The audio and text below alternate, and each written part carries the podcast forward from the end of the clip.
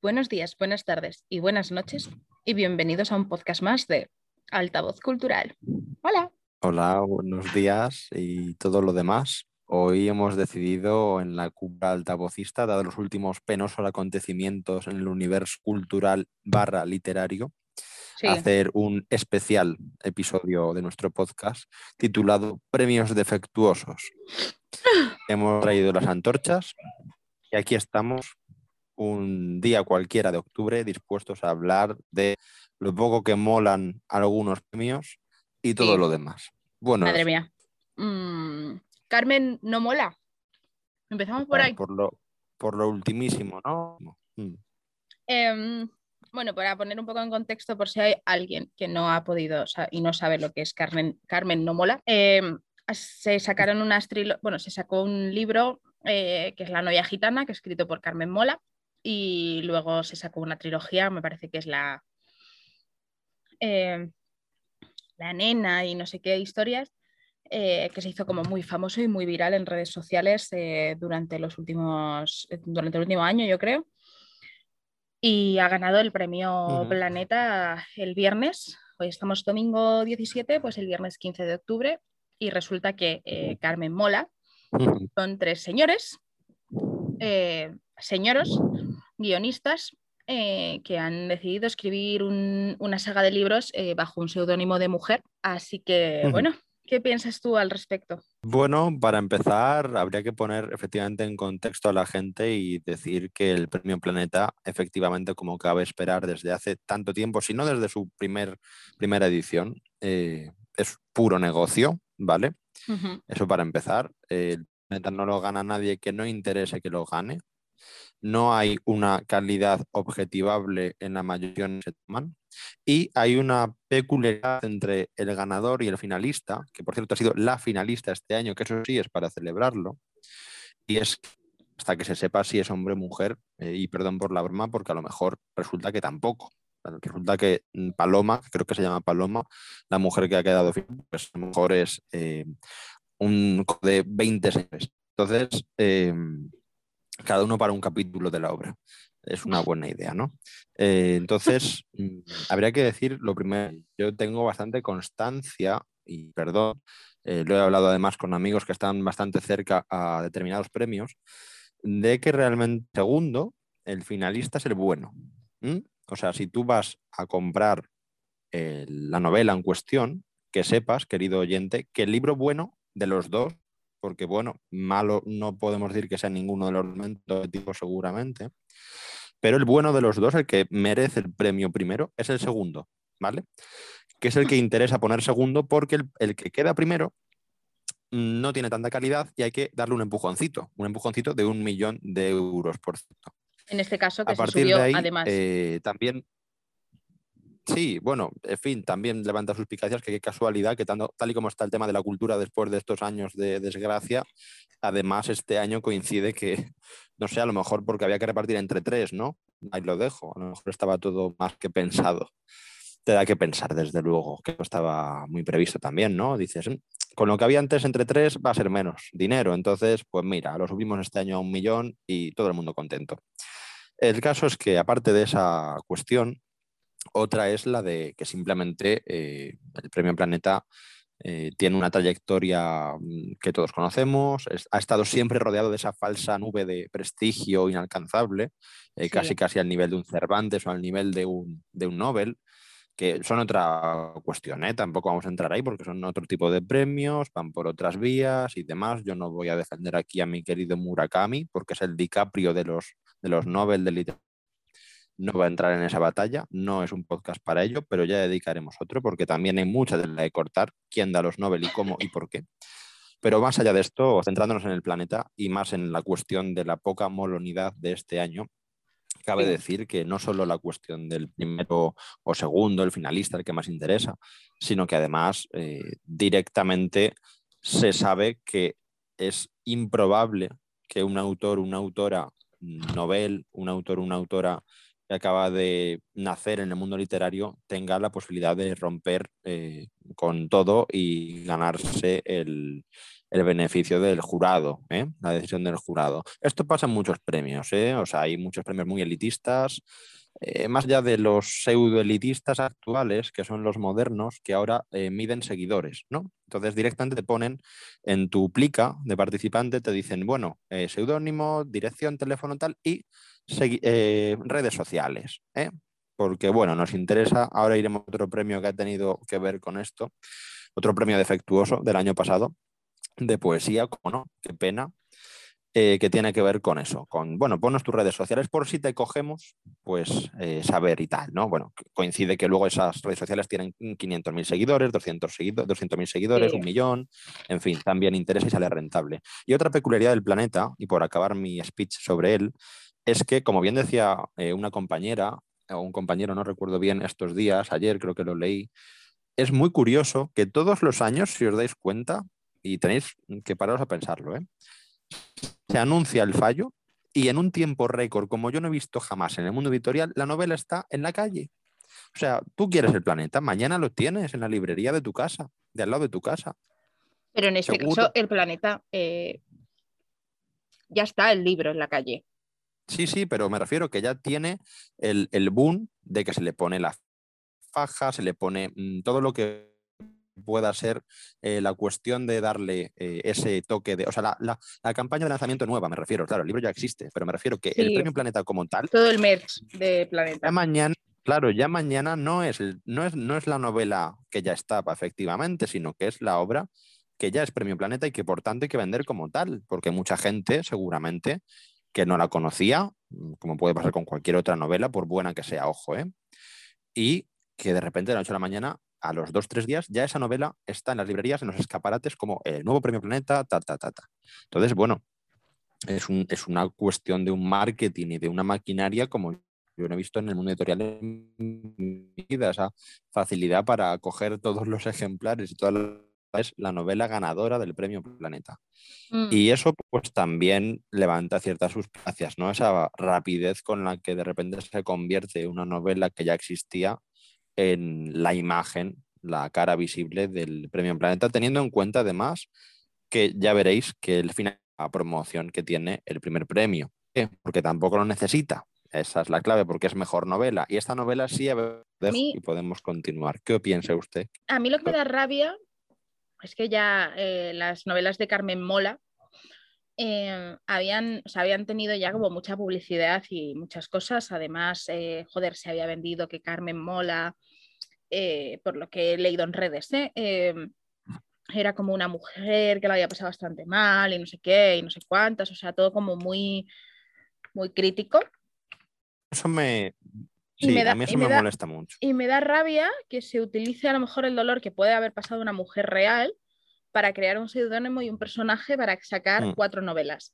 De hecho, me gusta mucho, por ejemplo, Lara, eh, Lara de Ediciones en el Mar contaba ayer que, la, novia gitana eh, es de los peores libros que ha leído sobre la etnia gitana em, y que le parecía horrible. Eh, sí que he leído mucho sobre que los, la trilogía esta, que también se ha hecho súper famosa, es que no me acuerdo, es La Nena, no sé qué y no sé cuántas. Coño, tienen escenas muy crudas, ¿sabes? Y también vendía un poco porque era visto desde el punto de vista de una mujer y escrito por una mujer, y de repente te das cuenta que el trabajo que podía haber hecho una mujer eh, eh, lo han hecho tres hombres, guionistas profesionales, que de hecho van a sacar series con A3 Media Player, que es eh, Antena 3 de toda la vida, porque Planeta y tal tiene consenso con con esta, con esta productora. Entonces me da un poco de rabia eh, que eh, solo el 38% de los libros publicados están escritos por mujeres y a día de hoy no te puedes fiar que, tu libro favorito, es como si a mí mañana me dijeran que eh, la saga Millennium está escrito por una mujer, que bueno, que también ha tenido ahí sus rifirrafes con que si fue la mujer del autor o no sé qué o no sé cuántas, ¿no? Pero que que la había escrito un grupo de mujeres y como no podían publicarse, pero es más entendible porque se ha hecho en la historia, ¿no? El, lo de poner un, un seudónimo masculino para publicarse porque no te publicarían de otra manera. Pero al haberlo visto al revés y además haciendo un personaje alrededor me da como mucha rabia. En plan, y además, eh, como ayer, ayer se lo decía a mi pareja, le decía, es que van a preguntar que dónde estamos las feministas ahora, a lo que él me respondió, es que las feministas no somos los Avengers. O sea, las feministas no sois los Avengers. Y es que es totalmente verdad. O sea, no somos los Vengadores. No podemos librar todas las luchas. Y menos cuando es algo tan inesperado. En plan, algo que además te viene, te toca de lleno porque dices, joder, han utilizado eh, un nombre femenino, una historia, o sea, han hecho un plan de marketing brutal en torno a un personaje femenino que no existe para vender, porque saben que actualmente se busca leer más autoras que autores. Es una reivindicación que está haciendo la sociedad también para visibilizar a las mujeres autoras. Entonces se han beneficiado de algo que ha hecho la sociedad, o sea, de un cambio, de un movimiento de la sociedad para eh, sacar unas novelas. Y además, ¿por qué coño lo, o sea, ahora, ¿por qué lo dices? ¿Por qué lo dices? Estamos en el eh, Leo Autoras de mm. Octubre, que también es como, me da la sensación de que como que quieres dar como una, como un, un, topecito en la cara, ¿sabes? Como cuando un perro se porta mal que le das así un poco en el hocico, pues así, como veis, mujeres, somos más inteligentes que vosotros. Y en realidad no es inteligencia, es que estás aprovechando un movimiento social para vender una serie de novelas a un público que de otra manera seguramente no te venderían, porque estamos hartas de hombres que escriben novela negra policíaca. Pero es que hay muchas mujeres que escriben novela negra policíaca y que no conocemos por culpa de hombres como tú, como esos tres señoros, para mí mm. son señoros y de hecho eh, les ha salido muy bien la jugada, pero por una parte creo que han jugado con, con, un, con un movimiento y, que la gente no va a leer más Carmen Mola. O sea, los libros que hayas vendido hasta ahora eh, son los que vas a vender, yo creo. Me da la sensación de que no les ha salido como esperaban. No van a vender más libros ahora. A lo mejor venden más a hombres que digan, ah, mira, es que Carmen Mola eh, son tres hombres. ¿Sabes? Vamos a comprar el libro. Pero creo que va a reducir bastante sus ventas. ¿Sabes? creo que va a reducir bastante las, ventas del libro porque la gente no se va a fiar. Sí, lo que, lo que pasa es que, bueno, sí, yo creo que por una parte la broma no podía llegar más lejos porque tú tienes que entregar un premio. Entonces, cuando descubres quién está detrás de Carmen Mola, pues no hay más. Carmen Mola no existe, hay que entregárselo a alguien y es cuando se destapa todo. Por otra parte, sí que creo que efectivamente eh, estoy muy de acuerdo en que creo que esto mm, a nivel de, publicidad ha sido nefasto, por una parte, pero bueno, se puede, ser, mm, con, se puede tener publicidad nefasta cuando te has ingresado un millón de euros y tienes pactadas series con A3 Player, A3 Media Player. Entonces, bueno, eh, quiero decir, no vendes más novelas hasta cierto punto que también hay que tener en cuenta que, como bien dices, habrá público que sí que por el morbo o por eh, condición masculina, heteronormativa, digan, ah, qué guay estos tíos lo que han hecho, qué maravilla tal, no sé qué. Sí, pero a mí me da... Lo compren a posta. Mí me da un poco la sensación, Fer, de, que eh, Alfaguara, joder, eh, Pérez Reverte publica con Alfaguara, ¿sabes? También su nombre en, la editorial. Es que también hay que. No, pero hay que tener. Va a decaer bastante porque la gente no se va a creer. Que tener cuidado con. ¿Sabes lo que te digo? Espera, espera, pero creo que no me estás. Es que como estoy grabando desde el patio, a lo mejor yo, vamos un poco con retraso. Déjame, déjame y me escuchas. Creo que la editorial Alfaguara va a perder bastante. Va a perder bastante credibilidad porque no vas a saber si Alfaguara te publica realmente con el nombre del autor. ¿Sabes? Ya no vas a comprar un libro de Alfaguara y vas a decir, me fío de que Mm, fulanita de tal sea fulanita de tal y no 18 hombres detrás. ¿Sabes? Va a perder credibilidad y es como, joder, lo estás haciendo de puta madre, Alfaguara. ¿Sabes? Porque eras como una de las editoriales más serias, publicabas cosas interesantes y de repente haces esta jugarreta, que es algo que estamos viendo totalmente en todo el rato. Porque de hecho Valeria, de la serie Netflix, mm. habla de que eh, la chica escribe un libro y cuando lo manda a la editorial le llaman y le dicen, no, pero es que hay que publicarlo con el nombre de este autor porque tenemos un seudónimo y es gente que escribe con ese seudónimo, entonces publicamos, o sea, que es algo que estamos viendo constantemente, pero de Alfaguara no lo habíamos visto todavía. Entonces yo creo que va a perder bastante credibilidad de cara al público la editorial Alfaguara y creo que no les suma. Al revés, el, este gesto O sea, desvelar que Carmen Mola son tres señoros muy graciosos que han decidido hacerse una identidad falsa y, hacer unas entrevistas alrededor de una, de una identidad falsa, va a, hacer que Alfaguara pierda bastante credibilidad, yo creo. No sé tú qué piensas. Hmm. Ahora que has escuchado mi speech. Sí, sí, yo creo que. Yo creo que creo que por esa parte otro premio que sí que creo que le pasa exactamente igual que ocurrió el escándalo el año pasado en la edición anterior y se ha quedado muy tocado. ¿eh? Yo estoy muy de acuerdo con que Alfaguara sí que le va a costar más caro que a los propios autores. Los propios autores, lo que te digo, se han llevado la pasta, se han llevado la bromita de turno que también tiene, por desgracia, su público, que lo va a aplaudir y lo va a venerar. Y, eh, y luego también gente que va a consumir la obra y que además tienen sus acuerdos ya con el tema de la productora. No obstante, yo ahí diría dos cosas. Primero, eh, volviendo a la transparencia, qué casualidad, los tres, los tres guionistas y ahí hay un acuerdo para el tema de la publicación o la producción, mejor dicho, de una serie a partir de todo esto, ¿no? Bueno, eh, vale, ok, no sé, todo me parece muy redondo, muy cuadrado, vale. Eh, no quiero pensar mal desde hace mucho más tiempo, pero bueno. a partir de ahí, eso. Luego, el tema de la reivindicación de autoras, estoy completamente de acuerdo, porque además mm, tú y yo hemos ido junto con otras compañeras y compañeros aquí mismo en altavoz que una cosa es la necesaria visibilización de la mujer que no necesita ningún tipo de ayuda más que eh, el reconocimiento natural de su talento, la valoración de su producción como cualquier otra. cosa es la gente que aprovecha eso para vivir mierda para publicar mierda, porque también hay mucha, ¿eh? O sea, en el mercado con esto de que ahora soy mujer y salen editoriales solo para mujeres y salen concursos solo para mujeres, pues me subo al carro porque tengo más opciones antes.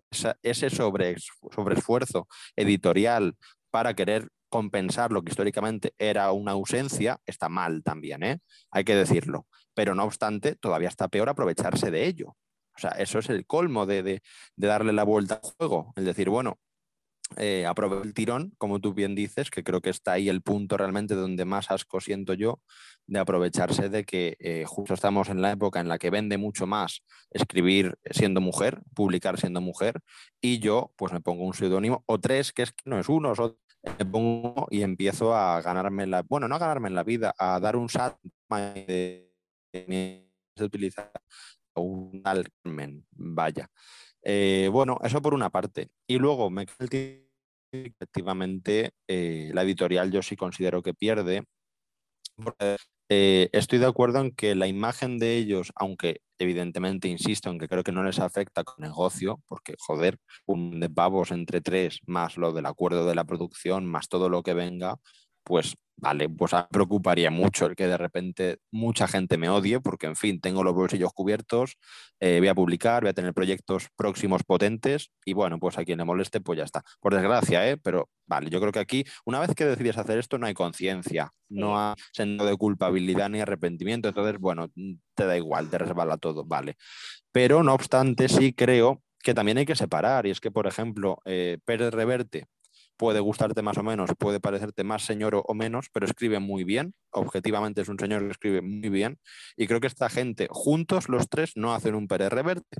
No. Por eso también necesitan esta promoción y este, eh, este reconocimiento superficial, vamos a decir, de, marketing a lo bestia y de, de poner ahí a trabajar toda la maquinaria de Planeta y de la editorial Alfaguara. De hecho, han dicho que no es que eh, ellos tuvieran que esconderse detrás sino, o sea, eso es mentira. O sea, tú te has escondido detrás de un puto nombre de mujer porque sabes que, así vas a tener a lo mejor cierta relevancia que de otra manera no, que no tendrías, porque, o sea, y os habéis tenido que juntar tres guionistas, tres guionistas para hacer un personaje de mujer, para escribir cuatro libros, para realmente ganar dinero. O sea, triste, triste. O sea, mm. lo que habéis hecho es una guarrada de cojones y de nota que no sois ni Pérez Reverte ni nadie, o sea, es que no sois nadie.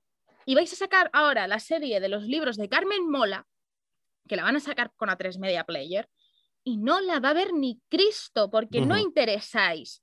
Ni, ni uno, ni el otro, ni el de la moto, ninguno de los tres. O sea, ha sido deleznable. O sea, la palabra es deleznable lo que han hecho. Yo estoy muy enfadada eh, porque si mira, si Pérez Reverte, o sea, que, que, sí, a mí no me gusta el personaje, el personaje de Pérez Reverte me pasa como con Dalí, no me gusta el personaje, pero lo que escribe está bien, o sea, o sea está de puta madre, es un señor muy inteligente, o sea, es una de las, o sea, es una de las mejores cabezas pensantes que tenemos en la actualidad. O sea, el tío es un genio. El tío mm. sabe lo que hace. ¿Vale? No me, puede gustar más o menos su personaje público, que me gusta cero o menos 100, pero lo que decía Fer, o sea, el tío es, un genio, o sea, es de, de, los mejores escritores de nuestra, de, de, este siglo. O sea, y, o sea, por favor, o sea, Mm. Pero no necesita, Pérez Reverte es Pérez Reverte y es único. No necesitas 18 personas para hacer un Pérez Reverte o tres, ¿sabes? Eh, no decía eso, que al final no necesitas eh, continuar con esa farsa. No necesitas mm, buscar una forma de publicar y de llegar a más gente, sirviéndote, como bien decías tú, del movimiento actual que hace que la mujer tenga más visibilidad que el hombre en determinados ámbitos, ¿eh? literarios digo, y a, base también de marketing y demás. Pero es que mm, es lo que decimos al final, la gente que tiene esa cobardía desde el mero hecho de que ya deciden hacer algo así, porque además a mí me hace mucha gracia la explicación que han dado, que ha sido lo de, bueno, es que, claro, eh, éramos tres hombres y eh, no iban a comprar una obra o no iban a leer una obra eh, firmada por tres hombres. Y yo creo que se referían más a que son tres que a que son hombres, fíjate, porque es cierto, y si te das cuenta lo verás al cabo de, de los diferentes premios, reconocimientos y demás, no vas a ver un premio eh, o un reconocimiento mínimamente, mm, no sé, mainstream o, actual o mínimamente famoso, famosete aunque sea, que tenga mm. ni siquiera dos autores, ¿eh? Ya. Da igual que sean ella y él o él y él o ella y ella incluso. O sea, es muy raro que una obra escrita por dos plumas, no te digo ya por tres, tenga un reconocimiento. Porque, bueno, mm, ya a nivel de todo lo que implica seguramente, eh, también es una molestia para la editorial, etcétera, etcétera. Entonces, yo creo que se refieren más a eso que al hecho de ser hombres, lo cual es triste porque yo creo que no terminan de reconocer ellos mismos que el problema no estaba en que fueran tres, sino que eran hombres. O sea, por una vez, el problema estaba en que eran hombres y no hombres suficientemente buenos como para poder eh, publicar sin ese seudónimo. Eh, yo tengo muchas ganas, ya te digo, de, descubrir la novela de, de, la finalista, porque si es, si es verdad y la buena de Paloma existe y publica y, eh, en fin, hace otras cosas, aparte de llevarse el segundo premio del, planeta, pues tengo ganas de, descubrirla porque estoy seguro de que ella sí va a atesorar una calidad suficientemente importante. Entonces, eh, por, por, liar uno con otro, por ligar uno con otro, hablando antes del tema de, de, la farsa y de todo lo que se ve que está preparado y los criterios, eh, yo quería introducirte aquí ahora la cuestión del, famoso Espasa, de poesía del año pasado, que fue otro escándalo. Y además estoy, creo que viene muy bien lo que has dicho de lo que esperamos que sea los próximos meses al menos, de la mala repercusión que pueda tener lo que han hecho estos señores para el planeta, porque si te das cuenta, en este año natural desde el Espasa anterior, nadie ha hablado nada de él este año en comparación a todo lo que se hablaba siempre. O les pasa de poesía, tal, la editorial les pasa. Qué maravilla, qué importancia, tal, todo el mundo pendiente. Si te das cuenta después del escándalo del año pasado, yo ni me he enterado, ni me entero, ni sé nada. Creo que la editorial ha recibido un golpe y estoy contigo en que Alfaguara lo va a pagar bastante, aunque tenga luego su beneficio por otra parte y no necesite ciertas cosas y demás. Eso ya es otra cuestión. Pero el golpe, si a nivel al menos de popularidad mm, del, del pueblo llano, y de los consumidores reales de literatura, sí que creo que pierde, como muy bien decías, credibilidad. Igual que la perdió Espasa Calpe el año pasado. Bueno, Espasa Calpe no, Espasa ya a secas. Eh, Espasa Poesía, cuando eh, dio su premio, que ya de por sí, perdón, es bastante cuestionable, porque yo ya... sí, como todos los premios, sí. Fear algunos de Espasa y bueno, ya iban a lo que iban. De hecho, esto fue eh, la demostración definitiva de que iban a lo que iban, que iban a lo que hemos dicho antes. Seguidores, mm, influencers, eh, redes sociales, números, ventas, ventas, ventas. Entonces, da igual que la poesía sea un asco, porque yo creo que estamos en la cúspide de lo que tú y yo sufrimos durante años en el mundo madrileño de la poética y el verso, de estar rodeados de gente que no tiene nada de talento, pero que tiene un montón de seguidores por otros motivos. Y a partir de ahí, eh, pues llega a sitios que de verdad te tienes que pellizcar para creerte que ese señor, esa señora, o ese chico, esa chica, eh, llegue tan lejos por hacer lo que hace, que es tremendamente mediocre. Entonces, ¿qué ocurre? Que esto fue el colmo el año pasado cuando el famoso algoritmo, el famoso bot, se llevó juntando frases hechas y estadísticas, en fin, todo el rollo, ¿no? De, la, escritura automática en el sentido más estricto de la palabra. Eh, se llevó el premio luego, parece que no, que se quiso lavar la imagen de la editorial diciendo que no, que este señor existía, que creo que es un autor latinoamericano y no sé qué, y bueno, pues muy bien, enhorabuena, tú véndelo como quieras y oye, ojalá sea verdad, que sea suyo, aunque también sea una porquería, con perdón, pero bueno, al menos, vale, pero el ridículo ya lo has hecho y el escándalo ya lo has hecho. Y yo estoy contigo en que ya desde ese punto de inflexión la gente no va a ver nunca ni el premio en cuestión ni la editorial en general con los mismos ojos. No, eh, lo despasa fue muy gracioso porque además lo hablamos hace poco cuando fuimos en la noche de los libros con, a ver a nuestras queridas de Limbo y se lo contábamos, no lo conocían y, fue, o sea, para nosotros fue un shock y de hecho enlazo con, con, con, lo que está pasando ahora mismo. O sea, ya no son los premios, que los premios, pues hay muy pocos premios a día de hoy de narrativa o poesía que puedan llegar a tener algo de credibilidad, sino em, pasa con las antologías, pasa con todo, se está devaluando muchísimo el mercado editorial actualmente debido a, pues, a Carmen No Mola o Mola, como según quieras, o debido al premio pasa del año pasado. Lo de Carmen No Mola se lo, se lo me, obligan a decir esto, pero me lo dijo mi chico ayer cuando, cuando se lo comenté, que era Carmen No Mola. Y, eh, ¿Qué más? O sea, debido a la afluencia de antologías que hay actualmente en el mercado, de certámenes, o sea, más bien de certámenes, que es brutal la cantidad de certámenes, o sea, hay una devaluación de la cultura a nivel, pues sobre todo de letras, de poesía y narrativa y tal, que es horroroso. Y, yo creo que eh, llega un momento en un punto de inflexión en el que hacemos. O sea, ¿qué hacemos? Eh, nosotros como plataforma, también nosotros como consumidores, o sea, eh, creo que es un poco también, no sé, es que hay un punto raro, hay un punto de inflexión en qué haces. ¿Te lo sigues haciendo las cosas como ahora y devaluando algo tan bonito como son las letras? ¿sabes? ¿Cómo están pasando ahora? ¿O, seguimos la rueca? ¿O cómo lo hacemos? Es cierto que estamos en un punto bastante delicado en el que tenemos que hacer un cierto equilibrismo para mantenernos, porque sí que defendemos y siempre defenderemos la, pureza y la justicia de que una persona se presente con toda su ilusión a un certamen, por ejemplo, como el nuestro, que es anual, ¿no? Mensual, pero anual eh, cuando sale luego la antología. Y que además ya han recibido compañeros y compañeras su ejemplar y son las personas más felices, más felices del mundo. O sea, yo eso no lo cambio por nada. Ver que alguien que manda un poema, un relato a altavoz, nos gusta, es la entrevistamos para ese mes y luego sale en papel al cabo de un año y lo recibe en su casa, que incluso a veces es primera publicación en papel de esa persona. Yo eso no lo cambio por nada, la sensación de que te manden su foto felices y agradecidos. O sea, eso es, creo que lo, lo más querido que podemos vivir nosotros como plataforma en todo lo que hacemos, seguramente. Mm. Entonces, eso por una parte. Pero por otra, efectivamente, es lo que tú dices.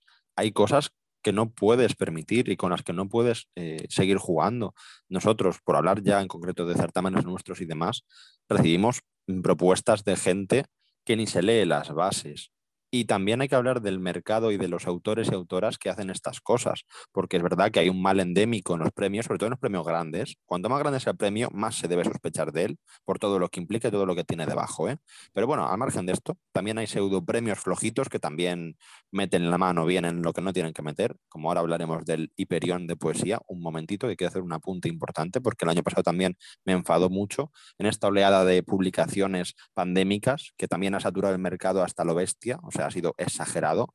Ese es otro debate que también hemos tenido en altavoz mucho, el tema de, oh, relatos de confinamiento, o eh, antología poética de la pandemia, etcétera, etcétera. Y hubo, lo meto ya aquí de paso la cuña, eh, el Hiperión de este año último, que para mí ha terminado de rematar una falta de credibilidad que empezaba ya a notar hacía ya varias ediciones, dicho con todo cariño, porque sí que han sacado cosas chulas, ¿eh?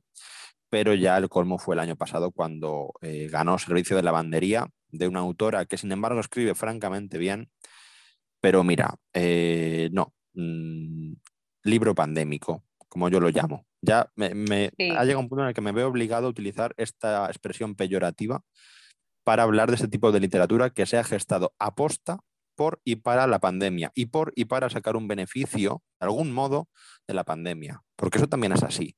O sea, no me vale, no, el ejercicio poético de desahogarme, porque claro, porque lo necesitaba, porque estaba confinado, porque tal. No, no. Mm, sí, pero de estar beneficiando de la situación también, ¿eh? O sea, no seamos hipócritas. Tú lo pasas muy mal y escribes y publicas. Ok. Y queda como testimonio de una época. Perfecto. Pero de ahí a llegar a presentarte a premios, a llegar a hacer con eso, mm, no sé, algo, algo que te permita vanagloriarte de ello, porque realmente, oye, ganas un premio, pues enhorabuena, para eso te has presentado, ¿no? Faltaría más. Pero no, no veo ética en ello, o sea, no me parece puro, no me parece bien que ni que se presente ni que se dé ese premio y digas, no, es que Servicio de Lavandería tiene, pues es un retrato de nuestra época, de una autora que trabaja en un servicio de lavandería de un hospital que ha tenido que comerse muchísima mierda al cabo de estos dos años, por desgracia, porque es un tema muy sensible, muy delicado y no quiero, por supuesto, frivolizar con ello. ¿eh? No digo que nadie tenga culpa de nada, ni a nivel social, ni a nivel de nada de esto. O sea, mm, ole por ella, ole por además ser una gran autora que tiene otra serie de cosas reconocidas en su carrera que sí que creo que tienen mucha más credibilidad que este no sé, el Miguel Hernández, de poesía es un señor premio, el Gil de Viedma es un señor premio, el Gerardo Diego es un señor premio. Fíjate que hasta que se corrompa, que terminará haciéndolo, hasta el Valparaíso es un buen premio, vale. Pero eh, no, no hace falta darle el hiperión de poesía a la autora que escribe desde su confinamiento y su rutina hospitalaria en un servicio de lavandería y que todo el poemario, que yo por supuesto que para hablar con propiedad me lo he leído, pues es el peor poemario que ha escrito ella en su vida, porque tiene cosas mucho mejores por qué sale publicado. Y además, a lo que vamos, ¿el jurado en qué está pensando? El jurado está con la cabeza en el confinamiento y en toda la pandemia y toda la, putada que nos ha hecho la pandemia, por reducirlo muchísimo en una palabra. Vale. Eh, claro, tengo que no sumarme a la causa y decir, oh, el Hiperión de este año, claro, tenía nombre y apellidos, eh, estado pandémico, perfecto.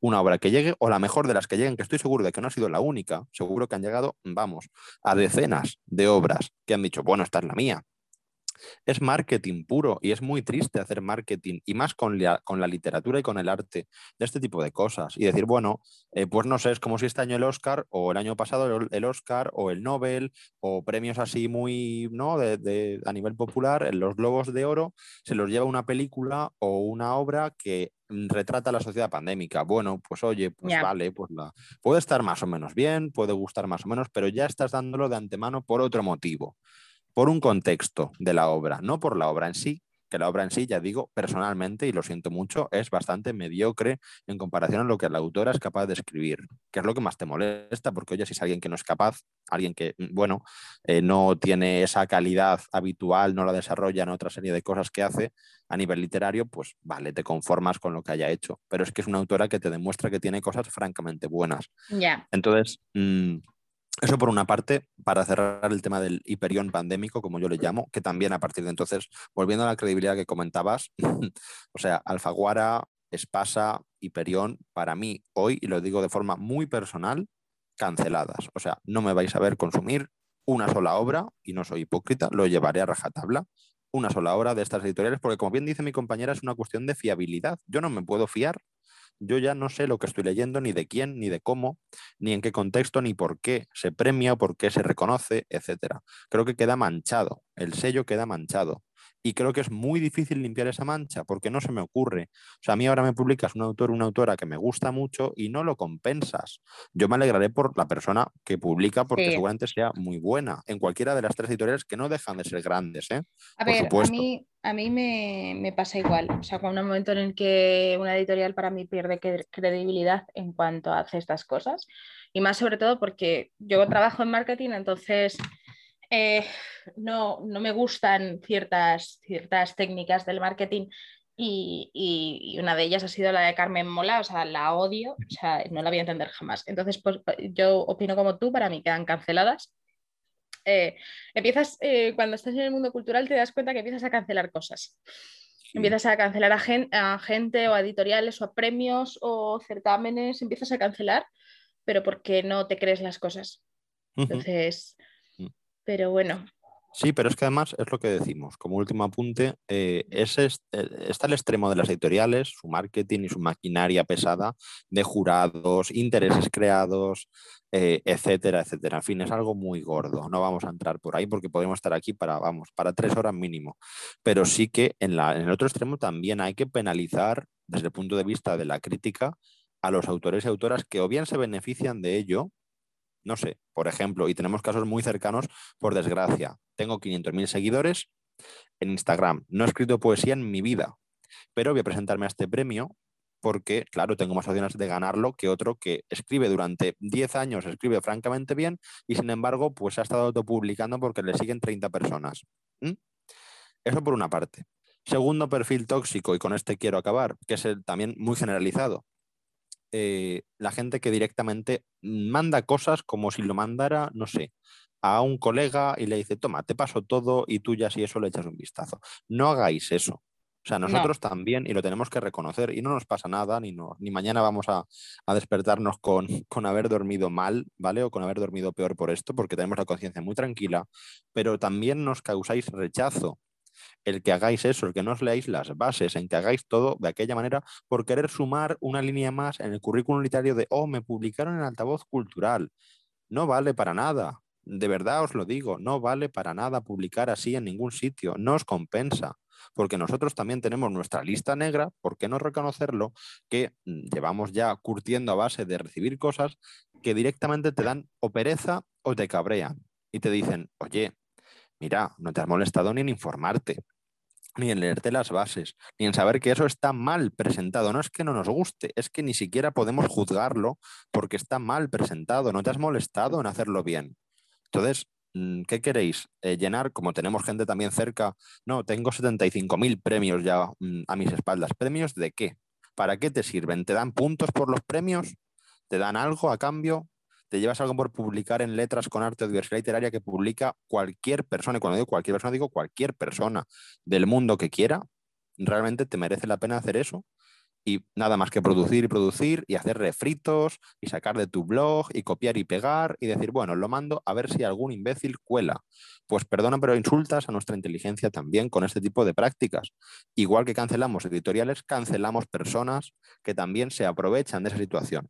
Entonces, tenedlo en cuenta porque lo que decía mi compañera, si ya está el mercado apestado que no atestado, ojo con el juego de palabras, apestado de antologías y certámenes, pues los que intentamos y de verdad que lo decimos con toda la humildad del mundo, mantener un mínimo de credibilidad, un mínimo de buen hacer, un mínimo de calidad de que cuando elegimos algo nosotros o nuestros jurados, que se ponen con mucho criterio y con mucho cuidado, personas siempre muy capacitadas, en las que confiamos plenamente, pues lo que queremos es que quede un resultado realmente agradable y bueno para todos y que luego además hace feliz a esa gente, perfecto, pero ni somos una ONG, ni publicamos cualquier chorrada que nos llega, esté bien o esté mal o esté llena de faltas, que eso ya, en fin, también los hay, ¿eh? que eso, es, eso da para otro podcast, madre mía. Y luego directamente la gente que le da igual todo y te lo manda y dice, bueno, pues búscate la vida, si me quieres publicar, qué guay, yo lo pongo en mi currículum y soy feliz. No funciona así. Entonces, tened cuidado porque estáis haciendo entre todos que cada vez haya menos, paradójicamente, cada vez haya menos convocatorias mínimamente serias. Porque sí. oye, si quieres, tienes ahí un montón de, sitios en los que publicar tus cosas, perfecto, ábrete un blog si no y lo haces ahí. Pero así por este camino no. No, tanto los que están en las altas esferas, que son muy criticables con cosas como Carmen Mola y sus tres amigos, como eh, la gente que estamos escalones por debajo, pero que sí que intentamos hacer las cosas con un poquito de cuidado y sin embargo recibimos cosas que, que nos molestan también. ¿eh? Sí, totalmente. Y bueno, y con esto, con esta última reflexión, yo creo que vamos a cerrar ya el podcast. Podemos apagar las antorchas. Sí, y, nada, el próximo podcast prometemos que será mucho más simpático. Lo que pasa que, bueno, que llegan situaciones que son muy, muy hartas. De hecho, quiero hacer una última apreciación. Mm. Eh, a esa jueza, juez eh, de mm, Que ha prohibido 32 libros sobre el colectivo LGTB. Decirte, Inquisición. Sí, eh, que la única iglesia que ilumina es la que arde. ¿vale? Y que la cultura eh, no tiene barreras ni fronteras y que puede llegar donde quiera.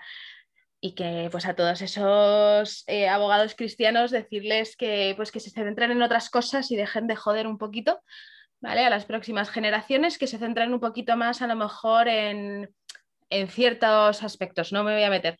Pero bueno, que es eso, que la única iglesia que ilumina desde mi parte es la que arde y, y que no podrán con, ni con el colectivo ni con los libros que escribe el colectivo. Sí, además, como hemos dicho precisamente, y perdón por la última coletilla, en nuestra última antología precisamente, eh, contra todas estas cosas, literatura. Siempre, siempre, no dejéis de leer, no dejéis de escribir, no dejéis de mm, tener conocimiento, de aprender, de iluminaros vosotros mismos sin que nadie os deje hacerlo o nos deje, etcétera, porque es la única manera de acabar con esta situación. ¿eh? O sea, seguir cultivándonos, seguir tirando para adelante, seguir siendo valientes y seguir demostrando que, no podrán, no podrán con los que creemos en, el arte y en la cultura. Exactamente. Así que nada, eh, nos vemos en el próximo podcast.